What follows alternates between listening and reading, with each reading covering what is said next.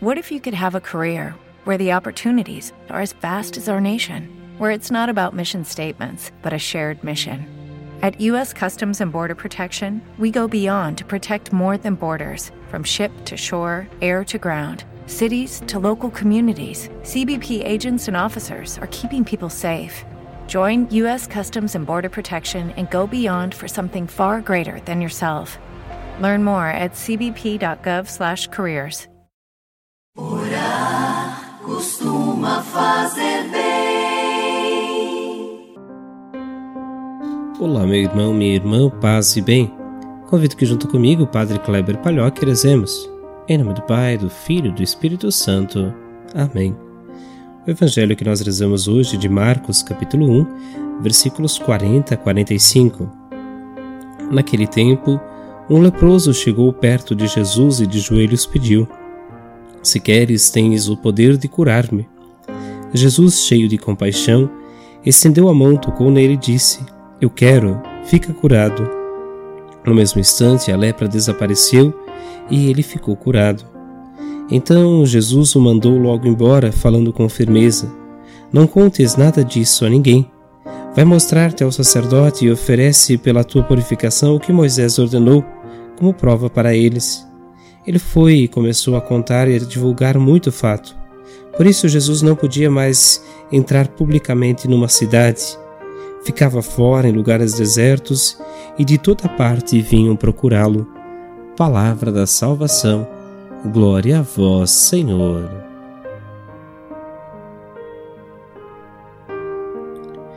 Meu irmão, minha irmã, graças aos avanços da ciência, Muitas doenças foram curadas e a maioria já dispõe da prevenção. É importante lembrar do que nós passamos também nos últimos dois anos com a Covid. Como é bonito ver a ciência também dando passos, também cuidando, protegendo a vida. É triste quando ela é usada de forma negativa, de forma a matar, mas ela é bela quando ela produz esse cuidado.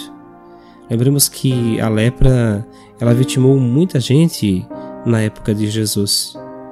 Tirou muitas vidas e colocava muitas pessoas à margem da sociedade, um número incontável de pessoas. Naquela época o caminho único que se tinha era o afastamento. Então as pessoas com lepra elas deveriam se afastar de suas famílias, das comunidades e permanecer fora das cidades, inclusive. Algumas até recebiam alguma coisa para comer, outras nem isso e sofriam então também muito. Esse afastamento Muitas delas morreram fruto disso e também da falta de cuidados. Além desse perigo, a lepra também representava uma chaga, um castigo divino. Era vista dessa maneira naquela época. Um leproso ele se apresenta diante de Jesus no evangelho que nós rezamos hoje e ele não exige a cura, mas não deixa de solicitar essa possibilidade de ser curado. Na palavra do leproso, se tu queres, tu tens o poder de curar-me. A divindade de Jesus ela é reconhecida e o milagre também acontece. A condição para o milagre é a fé. A fé é algo que move, que transforma a vida. Muitos desejam apenas os milagres sem o compromisso e com o seguimento de Jesus em especial. Que a gente seja capaz também de apresentar nossas necessidades sem exigir que o Senhor faça a nossa vontade. Hoje, com carinho, nós recordamos todas aquelas pessoas que também são afastadas de nossas sociedades pelas chagas de hoje, muitas delas culturais, preconceitos, mas também trazemos aquelas pessoas que, devido à necessidade, precisam estar isoladas, precisam de um cuidado diferente e que esse sentimento de solidão e muitas vezes abandono possa ser curado a partir da nossa sensibilidade, a partir também da nossa oração.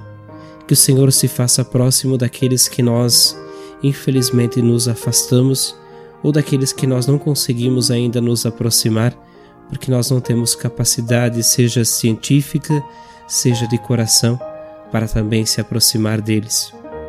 Que o Senhor nos dê a graça também de enfrentar todos os desafios, especialmente de saúde. E hoje eu pediria que você pudesse lembrar se tem alguém da sua família, algum amigo, alguma pessoa que precisa também de oração e que não está, não está bem de saúde, que você possa colocar nas suas orações.